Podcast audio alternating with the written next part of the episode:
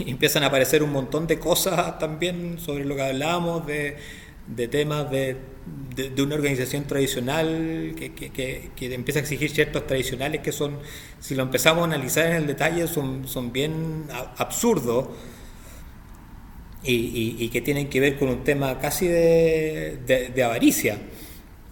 Acá si bien somos una organización con fines de lucro y, se, gana, se gana dinero, eh, nadie, nadie hizo esto, no, se hizo en el querer hacernos millonarios, quiere hacer en el generar una organización justa en el que todos puedan sentir que participan, en el que todos puedan sentir que son retribuidos con lo que corresponde, según cómo le está yendo a la organización.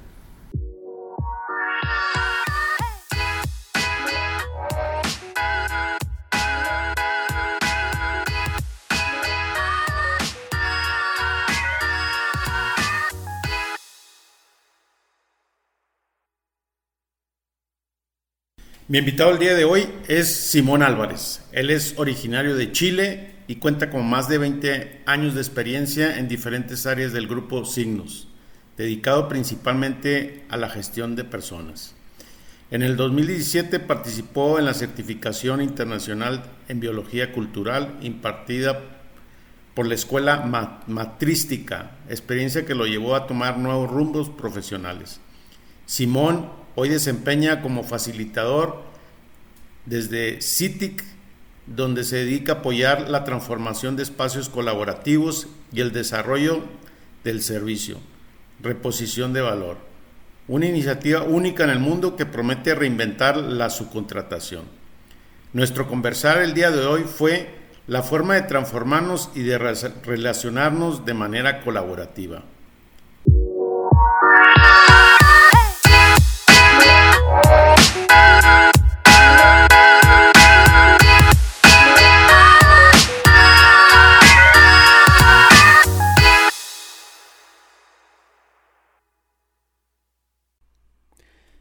Hola, ¿qué tal, Simón? Bienvenido. Hola, Pancho, ¿cómo estás? Gracias por la invitación. No, pues es un honor tenerte aquí y muchas gracias. Agradezco, mucho que hayas aceptado la invitación. Feliz de conversar, así que encantado de estar contigo. Pues bien, eh, me gustaría que, te presentes. Eh, al final, tú, yo sé que estás en Chile y, bueno, que, que te presentes aquí con nuestra audiencia. Bueno, yo me llamo Simón Álvarez, vivo, nacido y criado en Santiago de Chile. Eh, me dedico actualmente a, a, la regeneración de espacios culturales, especialmente en la organización en la que estoy, eh, que se llama Cygnus. Es una organización que nos dedicamos mayormente a la subcontratación de personas, outsourcing también llamado en, en, otros lados. Llevo mucho tiempo acá ya, 20 años trabajando, una empresa familiar, una empresa que, que creó mi padre Así que por lo tanto uno le tiene un cariño especial, bueno, especialmente después de estar 20 años dedicado en ella. Y esto de la regeneración de, espacios culturales eh, hace poquito, llevo unos, unos tres años en esto, eh, poniendo una mirada de una línea de pensamiento que se llama biología cultural eh, promovida por Humberto, Maturana y Jimena Dávila. Me he especializado un poco en eso y además también he ido estudiando diferentes tipos de modelos, modelos de, auto, de autogestión, como para ir complementando y desde, desde el unir esas dos cosas, ver cómo podemos eh, transformar el la forma de relacionarnos en las empresas, en las organizaciones. transformando los haceres, transformando las relaciones. Y en eso he estado. Ha sido una aventura no menor.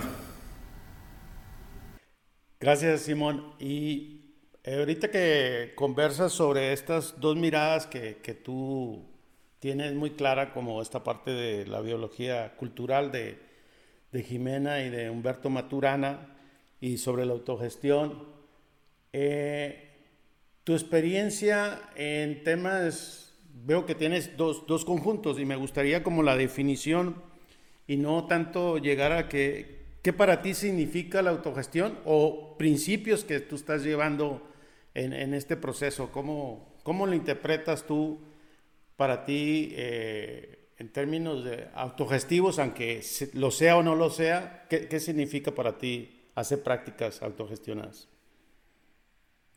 Sí, así como, como principio, quizá antes de decir qué, qué significa para mí la, la, la autogestión, eh, para mí es súper importante el, foco en, dos cosas. En el hacer, en los procesos, en el hacer lo, que, lo que nos dedicamos en las organizaciones y en el cómo nos relacionamos. Y que están 100% relacionadas, porque para mí un, un hacer colaborativo no es posible sin una relación desde el cariño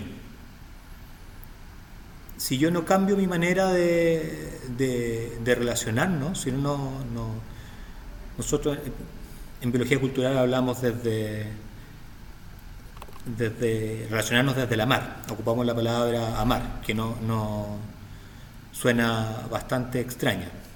Si no nos relacionamos, desde le tenemos un poquito de miedo a, la palabra amar, lo, relacionamos directamente con, con lo romántico.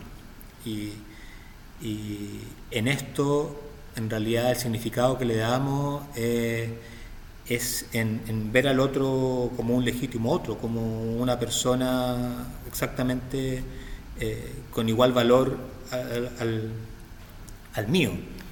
Eh, y si yo no entiendo eso, yo no voy a poder colaborar de verdad, no voy a poder llevar, transformar mi hacer en la organización a algo transparente, a algo colaborativo, como decíamos antes, eh, a, poder generar un bienestar real en donde estoy trabajando. Por lo tanto, la, relación es, totalmente directa. Uno, para mí, uno no existe sin el otro. Y sobre qué significa para mí autogestión, recalco el para mí porque en realidad me gusta esto de que existan tantas definiciones de autogestión como persona hablemos de ella, es que no, no en una organización no, no existan personas o relaciones que estén por sobre la otra, que no haya, cuando no hay eh, capacidad de decisión sobre el otro, para mí está en una, en, una organización autogestionada, que no significa que las personas no puedan tomar decisiones directamente, porque si no se convierte en algo totalmente engorroso y, y burocrático en el que hay que juntarse y hacer una reunión para tomar cualquier tema de decisión, pero cuando esa decisión no viene desde, desde una posición de poder, existe autogestión. Yo no tengo poder real sobre otro y nadie tiene poder real sobre mí. Ahí está muy claro tu, tu principio de cuando alguien no tiene el poder sobre los demás y ni nadie sobre mí, pues si yo puedo tomarme las propias decisiones, ahí viene ese, esa claridad de, como principio de autogestión. Eh, Simón, ¿cómo, ¿cómo, llegas tú a esta parte de la biología molecular? ¿Cómo, nace y, este tema de autogestión? ¿En qué momento tú te conectas? Sé que tienes 20 años en la organización, pero tú cómo llegas? ¿Llegas inspirado por tu papá? o porque también te nació a ti? O sea, ¿cómo conectas tú esa parte? Sí, hay, hay una hay una invitación, bueno, siempre hubo, ya hace bastantes años acá en Cygnus, una búsqueda como por diferenciarnos, cómo hacemos las cosas distintas. Nosotros estamos en, en, un rubro donde lamentablemente eh, las personas, la última línea, como, se le llama, eh, tiene un, trato, trato malo, digamos, los salarios son, son bajos, eh, tienen muy poco poder de, de, por no decir nada, de toma de decisiones, de poder expresar lo que necesitan o lo que sienten. Por lo tanto, ¿cómo, cómo nos movemos para tratar de, no generar todo el dolor que se genera desde el rubro en el, en el que estamos. Y, dos personas dentro de la organización, que bueno, una es mi papá y, Leire, que estaba también en ese minuto mirando con él qué se podía hacer. Eh,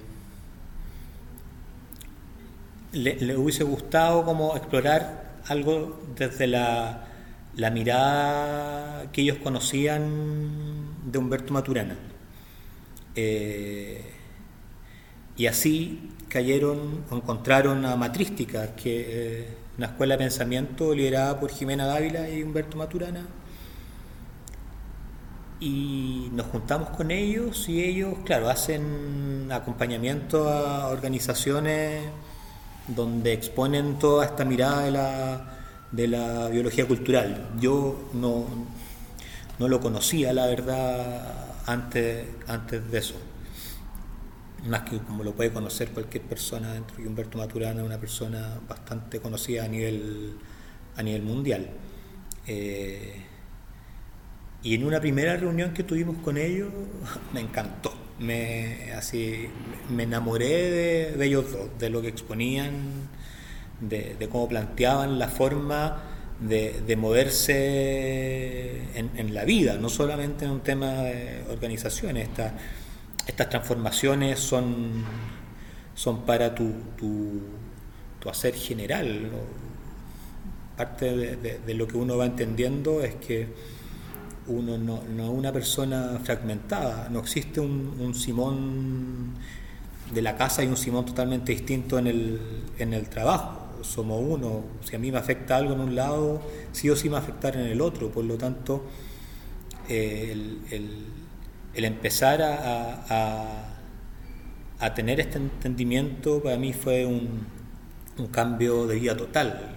Y me di cuenta lo mal que lo pasaba eh, en el trabajo, gerenciando, haciendo, teniendo un, un cargo que, que, no me gustaba, eh, que, generaba un poco lo que hablábamos antes desde el, cómo estaba estructurada la organización, pero uno se queda en esa zona de confort por cierta comodidad, etcétera. Entonces esto fue eh,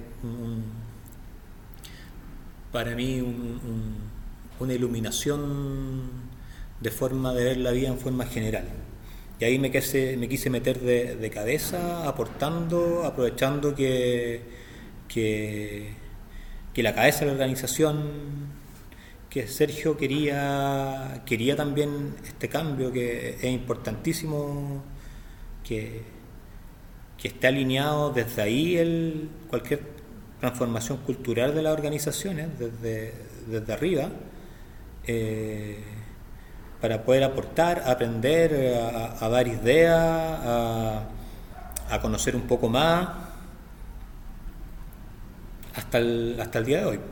Tuve la oportunidad, transformé mi hacer, dejé el cargo que tenía y estoy hoy día 100% enfocado a ayudar a, crear procesos colaborativos para que la organización se pueda transformar el hacer, desde cómo nos relacionamos.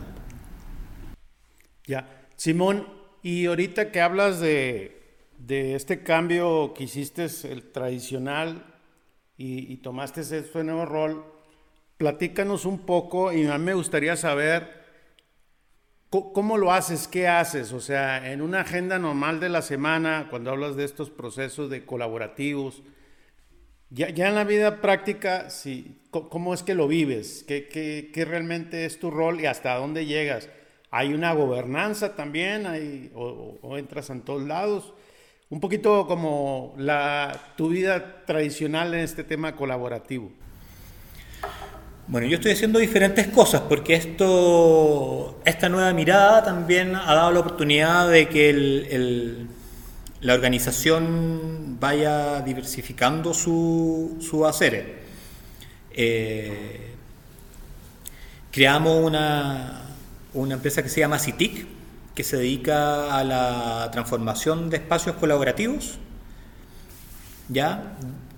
Y, ahí nos dedicamos a, o yo me dedico en, CITIC a toda la parte relacional que requiere el transformar un, espacio. ¿Mm? ¿Por qué queremos transformar ese espacio? ¿Lo vamos a ocupar de la misma manera que lo ocupábamos antes? Vale la, si es así, vale la pena transformarlo.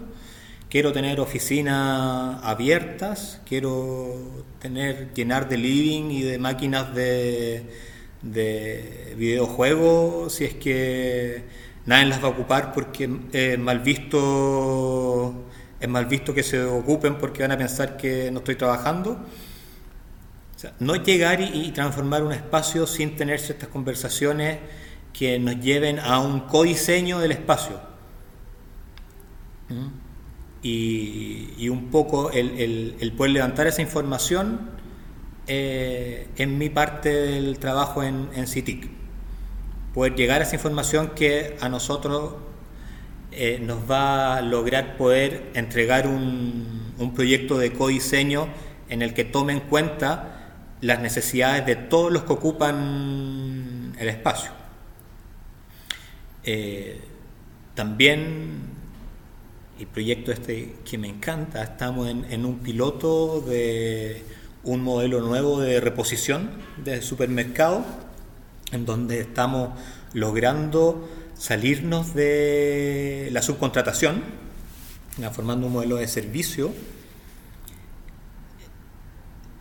Y estamos hicimos el modelo inspirado en, en Burzog, no sé si lo estoy pronunciando bien, en la enfermera... Yo lo sé pronunciar, no te preocupes. La enfermera holandesa, entonces estamos creando células, donde cada célula va a tener entre 8 y, 12 reponedores aproximadamente, dependiendo del sector en el que se encuentren, se van a ubicar por zona geográfica y totalmente autogestionado. Totalmente gestionado, entonces, autogestionados, perdón, estamos cambiando la manera de, de mirar y hacer la reposición acá en Chile. si no funciona, va a ser un, golpe a la cátedra, cátedra gigante, por lo menos acá. En, en un rubro, como decía al principio, que, que está está mirado con... No bien mirado, menos porque viene la subcontratación, donde gente que estamos, que estamos duplicando, por ejemplo, el, salario. El proyecto también contempla reparto de utilidades, contempla crear una, una organización donde la, la, forma jurídica de la organización les permita también a las personas ser tener un, porcentaje de la empresa si es que trabajan en ella, por tanto ya no solamente un tema del discurso del sientan lo suyo, sino que en el papel también va a ser va a ser de ellos, donde va a tener poder real de, de decisión entre todos de, de lo que pasa. Llevamos alrededor de, de dos meses como un mes y medio, está partiendo ahora la segunda célula y la primera célula ha funcionado de manera maravillosa. O sea, el, uno ve ahí también la, el, cómo se ha, movido la gente, cómo ha participado la gente, lo contenta que está, que está la gente, eh, increíble increíble. Y eso obviamente automáticamente ha hecho que el proyecto haya funcionado perfecto. Todo, todo fluye como tiene que fluir. Sin que nadie esté detrás, sin que nadie esté ordenando nada, sin que nadie esté mirando ni chicoteando los caracoles, decimos acá, como que persiguiendo, persiguiendo las personas.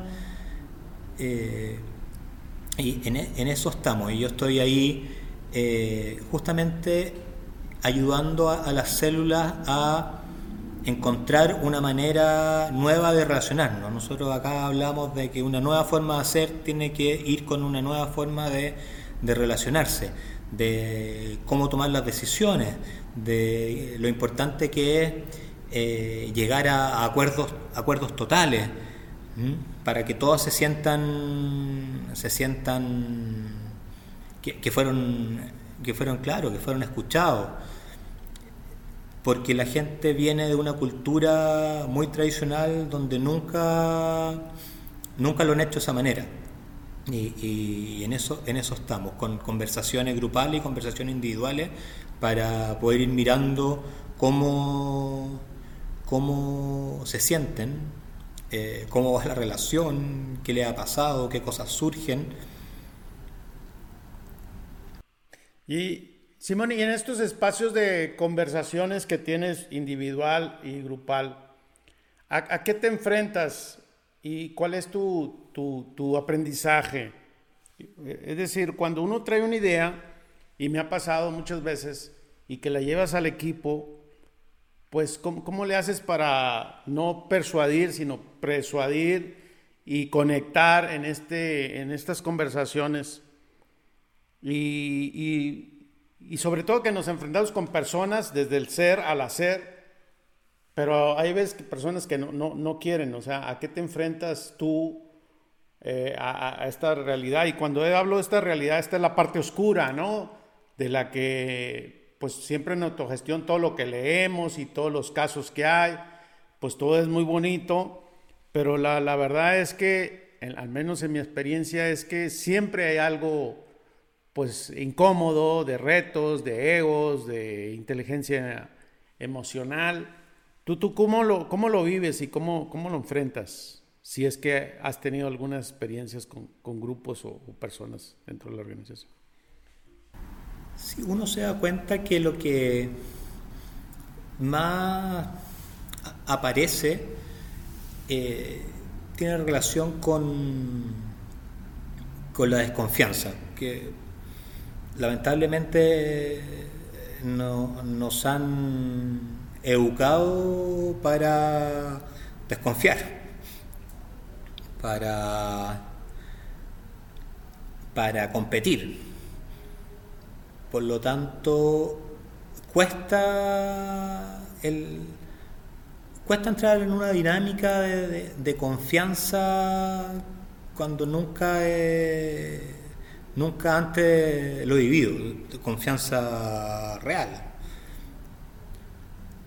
De, no pensar que el de lado lo hizo mal porque, porque me quería perjudicar, porque, porque me quiere sacar algo, algo extra porque no confío, porque estoy acostumbrado, porque la confianza está el peligro, porque quiero ser mejor, porque quiero crecer individualmente, por un montón de esas cosas que, las que fuimos e, educados desde, desde el colegio. Entonces, en, en las conversaciones, claro, aparecen eso, aparecen esos miedos aparecen esos miedos, el, sentirme, el, no atreverme a sentirme vulnerable, abierto, a ser acogido realmente por el grupo de trabajo, que tampoco, así como, como muchas veces yo no creo, tampoco me van a creer a mí. ¿Por qué me van a creer a mí? ¿Por qué van a confiar en mí? Y por ahí siempre, siempre conversamos. Las conversas, especialmente las grupales, nunca son para llegar a una, a una definición de algo, sino que solamente es para, para poder irnos con, con ciertas reflexiones que tienen que ver con eso, darme cuenta de que las pequeñas cosas que hago sí sí generaron bienestar, por pues, las pequeñas cosas que hago en relación a, a, permitirme confiar, a permitirme que decir lo que realmente siento. Y así entrar en, en, en una dinámica relacional basada en, en la confianza ha generado en nuestra experiencia solo cosas buenas. O sea, la experiencia no, ha sido tan extensa, pero de, lo, que llevamos ha sido 100% exitosa en cuanto a eso. No, no nos hemos encontrado con, con problemas cuando eh, la relación que se ha generado entre las personas eh, es desde, desde la confianza. Cuando logran entrar ahí, solamente yo te podría decir que han pasado cosas buenas. Suena medio mágico, es como de verdad en, en, los libros. Ahora, las cosas malas que, que, pueden pasar, que si pasa, uno se da cuenta que es porque no existe eso otro, no hubo una relación real de confianza. Desde algún lado se quebrantó no confié, eh, no, no fui transparente, mentí, no compartí algo con, real con el equipo, no dije, no dije la verdad. Viene siempre, cuando existe algún problema, viene desde el, desde el quebrar la, la relación de confianza.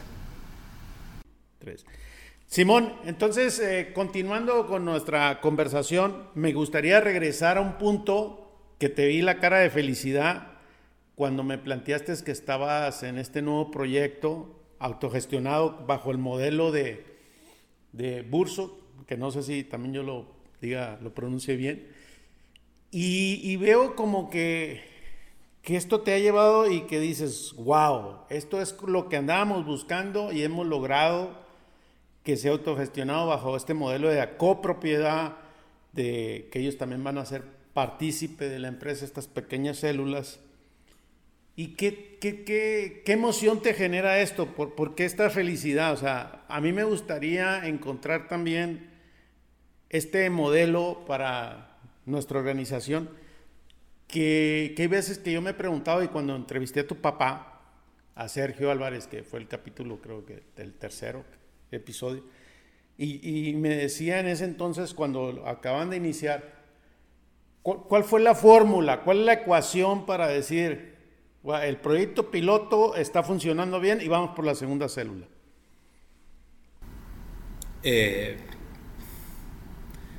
yo creo que la, fórmula es no caer en la tentación de, de empezar a adecuar el, modelo para ajustarse a, a ciertas solicitudes o formas medias tradicionales que siempre empiezan a aparecer y te tratan de, de tirar.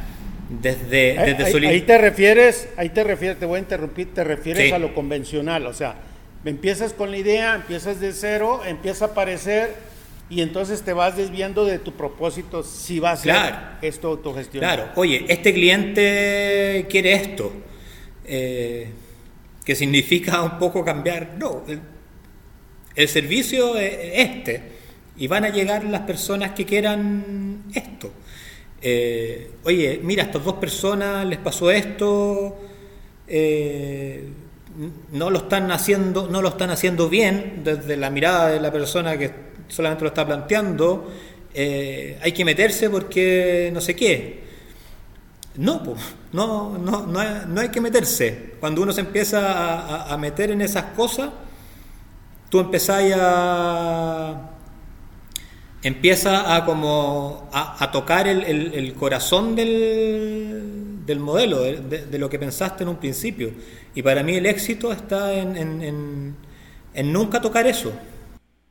O sea, la base y el principio se tiene que mantener y lo único es que no puedes limitar a las, a las iniciativas o a las necesidades que hay, porque en la manera tradicional uno le dice a los colaboradores, no, haga, no hagamos esto, el cliente quiere esto, no lo debe hacer porque a lo mejor vamos a perder dinero, porque no, nuestra, no va dentro de nuestra filosofía. Y quiere decir que en, en el tiempo real o en la vida real, en este equipo autogestionado, el, el, el éxito o la experiencia que han tenido hasta hoy, que si salen estas conversaciones tienen que fluir para que ellos lo puedan resolver. ¿Es así?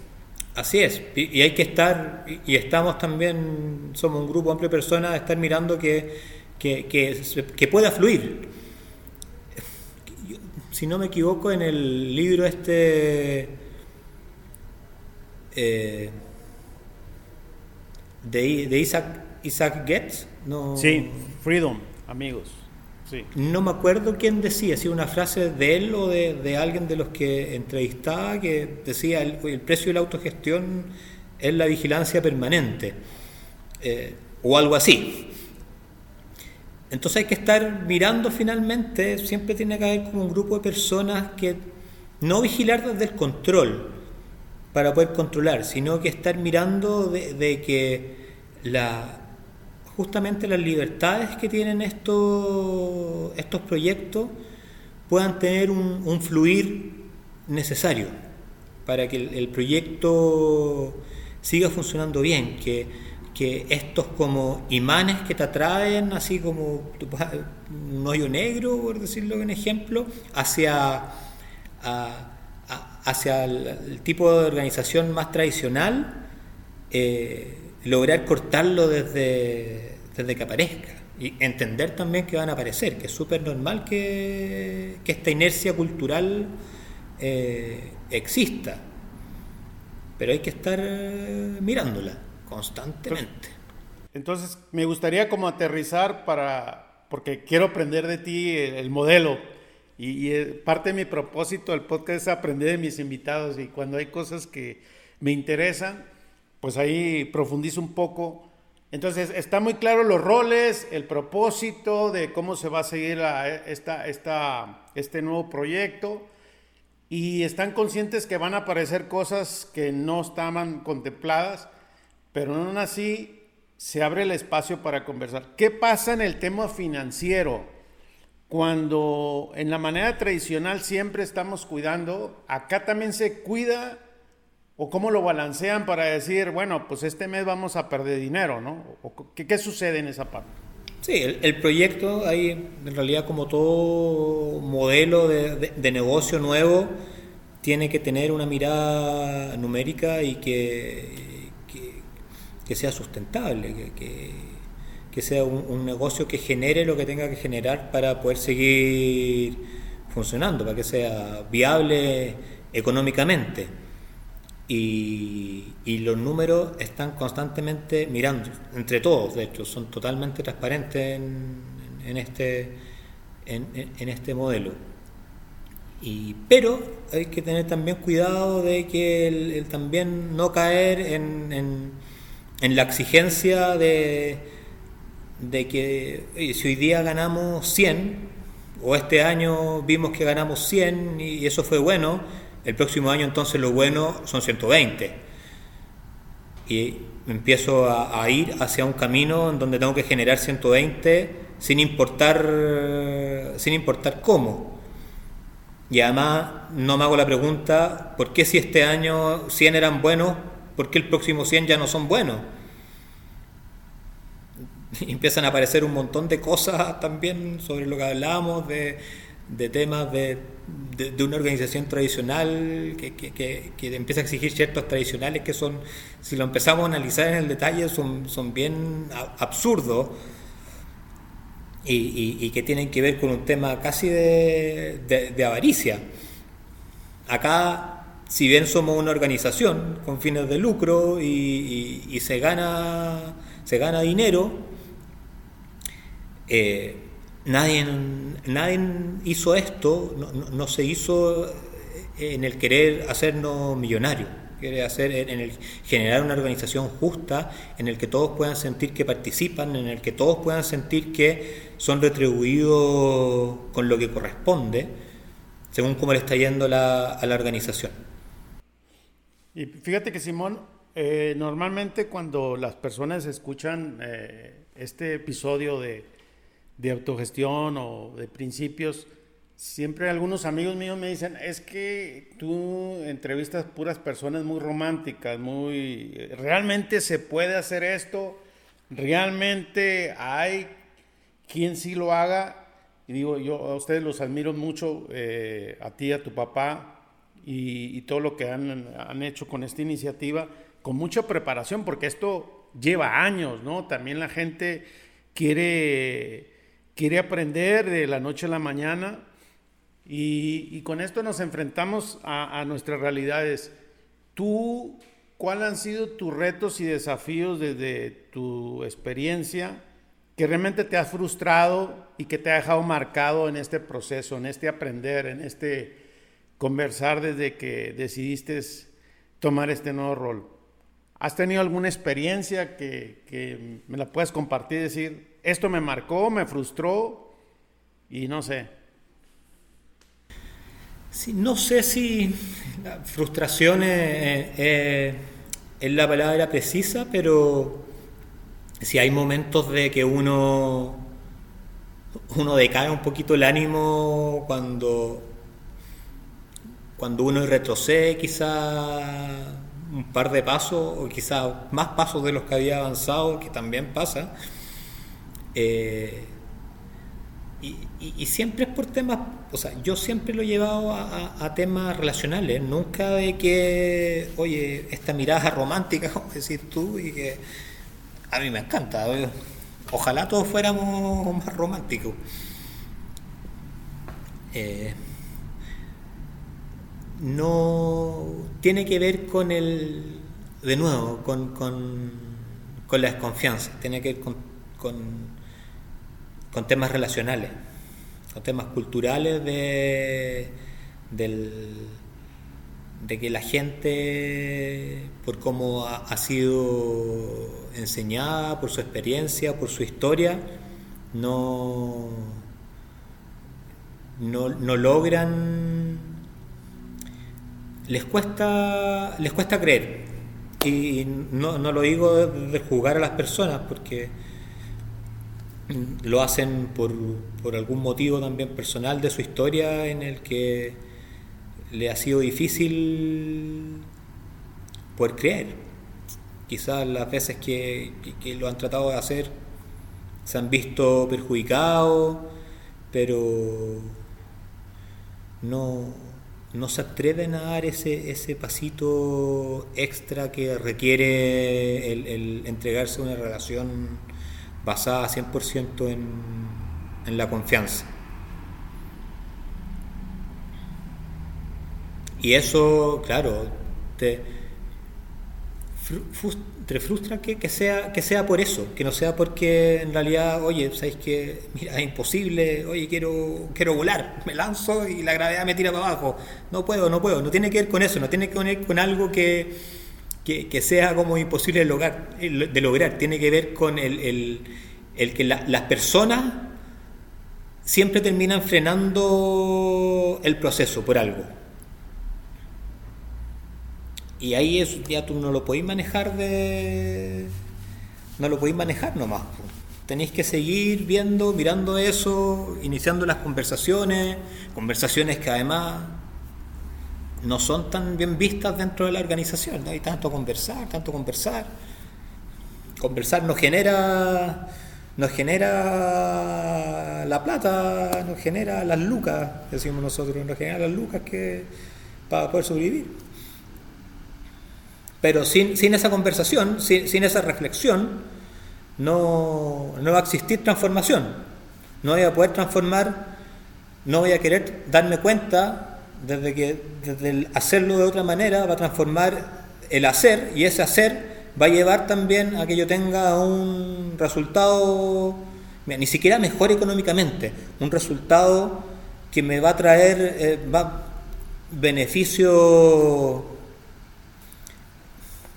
emocionales, por decirlo como voy a ser más, voy a ser más feliz. ¿Tú, ¿Tú estás convencido que si estas conversaciones no se dan, no va a haber transformación? Pero en, la manera tradicional está, estamos claros de que si tú dedicas mucho tiempo a estar conversando, no tomas una decisión, no hay, esto se ve como una pérdida de tiempo, una improductividad, e, es el más visto, pero ustedes lo ven como parte de un proceso. Eh, obviamente que la cultura de ustedes está abierta a que tengan que estar conversando constantemente con las personas.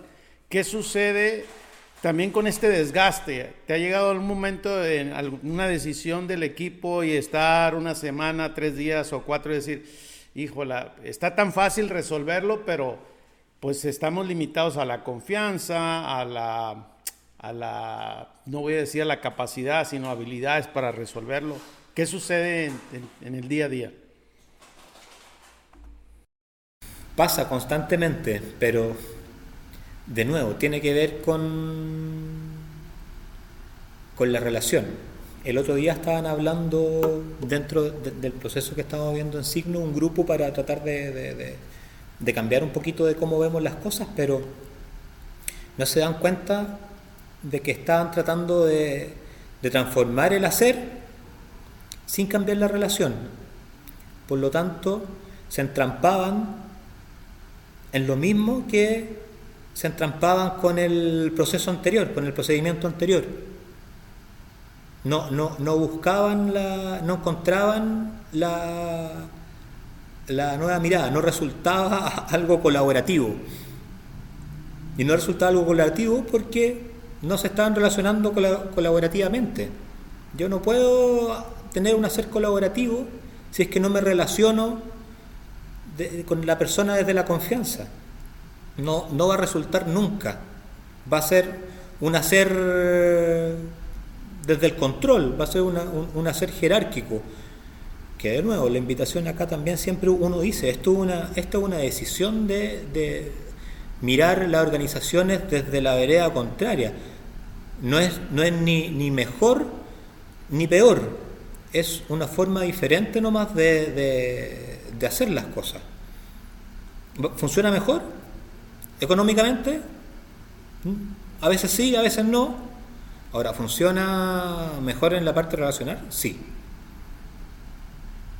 Y, ahí, hace la, ahí hace la diferencia, ¿no? De, que si suma la parte de relacionarse y también suma la transformación y también suma pues esta aportación de, valor y, a la productividad bajo los ojos de, ustedes lo, miran, ¿no? Y, lo, y lo ven.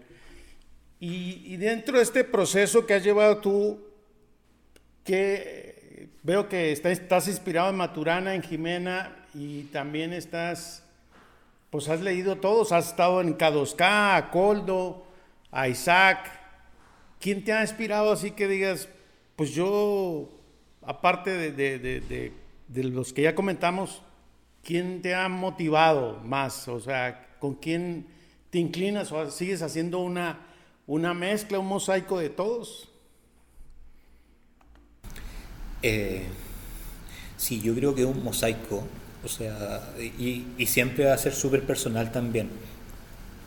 A mí, bueno, lo dije al principio, me inspiró y, me siguen inspirando cada vez que tomo algún texto de ellos, de Jimena y Don Humberto. Eh, Coldo, también una persona extraordinaria, su experiencia también, porque además que es difícil encontrar hoy en día son gente que te hablan desde, especialmente Coldo, un ejemplo, te hablan desde, desde la experiencia, desde el haber ejecutado un proyecto exitoso de, autogestión. Eh, Jimena Daira y Humberto Maturana no tampoco tienen una mirada enfocada directamente a las organizaciones. Uno puede tomar ciertas cosas de ahí, pero no es, no es lo que buscan, e, no, es lo que buscan ellos desde su línea de pensamiento. Pero desde la parte de, organizaciones, sí, Coldo, una maravilla. Lo que hace K2K es, tremendo. Eh, el libro de Frederick Laloux también, yo creo que para todos los que tenemos esta mirada de la organización es una suerte de, de Biblia. Y yo creo que hay que estar mirando todo porque son pocas las personas que, ponen el, que ponen a la, cultura de donde estás, de donde tú vives como un tema importante y, para, mí es, para mí es fundamental. Eh, porque yo no, no es que yo pueda tomar lo, de K2K, el modelo de ellos que, implementan en, Bilbao, España, en, en un tipo parecido de industria, además lo traiga acá una organización como la nuestra que eh, mucho más grande que en las organizaciones que ellos, ellos han mirado, no me va a resultar. No me puedo basar nunca en, un modelo, en una mirada. Tengo que tomar ciertas cositas que me haga sentido de, las muchas cosas que he mirado, saco un poco de, mira, en sociocracia hacen esto en las reuniones, lo, holocracia, mira, tienen esta manera de, llegar a consenso, mira cómo se organizan los caos caos, y mira Bursos, mira cómo, cómo se organiza su célula. Es, un pool y, todas las historias son, son interesantes. Y hoy en día tenéis donde encontrar eh, los, Corporate Rebels tienen ahí un montón de material súper entretenido eh, son cabros jóvenes por lo tanto lo muestran de una manera de una manera que es mucho más fácil de, ver o, leer que quizás algo más, más antiguo. Y ahí uno va peñiscando de aquí y de allá para lograr su propio modelo. Yo creo en el, en el, en el modelo propio. Claro, y yo creo que ustedes lo han hecho muy bien. Recuerdo que tu papá me decía, bueno, a nosotros no nos gusta hablar de autogestión en la organización y y aún ya me queda más claro con tu, con tu reflexión del por qué no y cómo lo han ido mezclando. Pues ya estamos en la parte final. Eh, Simón, ¿qué le recomendarías a las personas para que pues, quieren entrar en, estos, en este mix de estos modelos que ustedes han, han estudiado, analizado y que quieran hacer prácticas o principios autogestionados o TIL o de la biología cultural o qué, qué, qué, qué es lo que, cuál sería tu reflexión? Yo creo que es importante tener claro por qué lo están haciendo. ¿Cuál es el, el motivo por el que les llegó a interesar estos temas? Si es porque ha visto que muchas empresas han tenido buenos resultados económicos, por ejemplo, no y suena interesante, personalmente creo que no les va a resultar.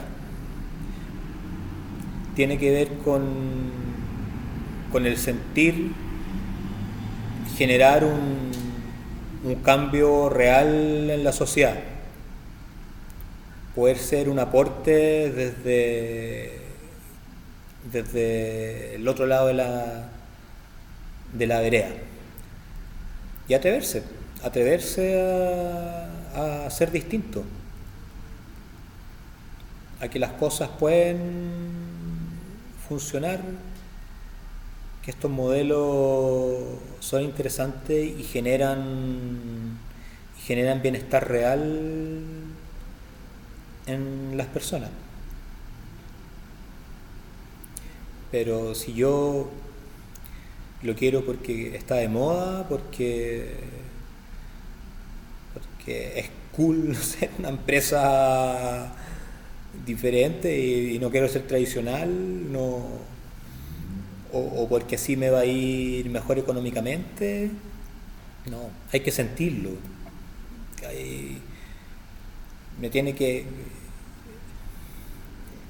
Tengo que sentir que, que, soy feliz de cada pasito que en el que doy, aunque después no funcione. No importa, fui feliz porque mantuve mis convicciones, mantuve mi sueño y sigo tratando. Ok, pues muchas gracias Simón. Eh, ¿Dónde te pueden encontrar en las redes sociales si alguien quisiera buscarte, conversar, charlar y este ya después de que escuchen eh, este, este episodio? Yo soy medio ermitaño, medio volviendo medio ermitaño de redes sociales. Pero tengo mi LinkedIn, que igual lo, estoy mirando, a pesar de que no, no subo mucha información, por no decir nada. Así que ahí Simón Álvarez o, me pueden encontrar a mí y, a más personas que estamos participando aquí en Signo en, en Instagram, en citic.espacios y ahí estamos mirando constantemente eh, si es que se quieren contactar con nosotros. Están nuestros, nuestros correos, hay un número de teléfono que aparece ahí que yo lo contesto, lo contesto yo directamente. Así que por ahí yo creo que eh, es lo más, lo más fácil. Y ojalá, ojalá a los que lo escuchen le haya gustado, haya sido algún, algún aporte, si es que hay alguna mirada o alguien le interesó, quiere seguir conversando, yo feliz porque me encanta, me encanta también escuchar experiencias nuevas, así como nos conocimos nosotros en estos grupos, también he conocido otras personas en otros grupos, siempre, siempre desde desde el buscar la colaboración, que es fundamental en esto. Pues si estamos metidos en esto y no buscamos la colaboración entre, entre culturas más o menos similares, no, ¿para qué, para qué, estamos, ¿para qué estamos acá? Claro, pues Simón, muchas gracias, te agradezco mucho y, y bueno, estamos en contacto, te mando un fuerte abrazo. Un abrazo, Pancho. Tremendo programa. Gracias por por hacerlo, por traernos diferentes experiencias también de, personas que, han seguido este camino. También es súper necesario, así que aprovecho de, felicitarte porque ha sido, ha sido tremendo el poder escuchar experiencias de otros lados y que, que te haya atrevido y hayas querido hacer esto, ya porque son, son poquitos, yo no no, no, conozco mucho, por lo menos por estos, por estos lados del, del planeta. Así que gracias a ti en realidad. No, gracias. Muchas gracias. Cuídate.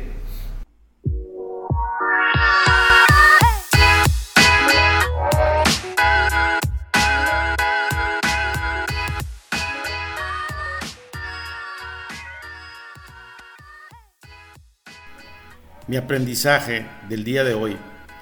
Desarrollar un nuevo modelo de copropiedad donde los colaboradores son socios de la empresa.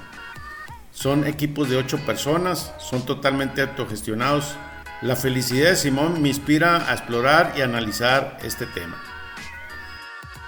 Si te gustó este episodio, puedes hacerme tus comentarios en Instagram y me encuentras como panchomora.life y en LinkedIn como Pancho Mora. Valoro y aprecio tus comentarios. Si tienes curiosidad de conocer más sobre la autogestión y sus principios, visita mi página panchomora.life y te regalaré 30 minutos de mi tiempo para tener un buen conversar.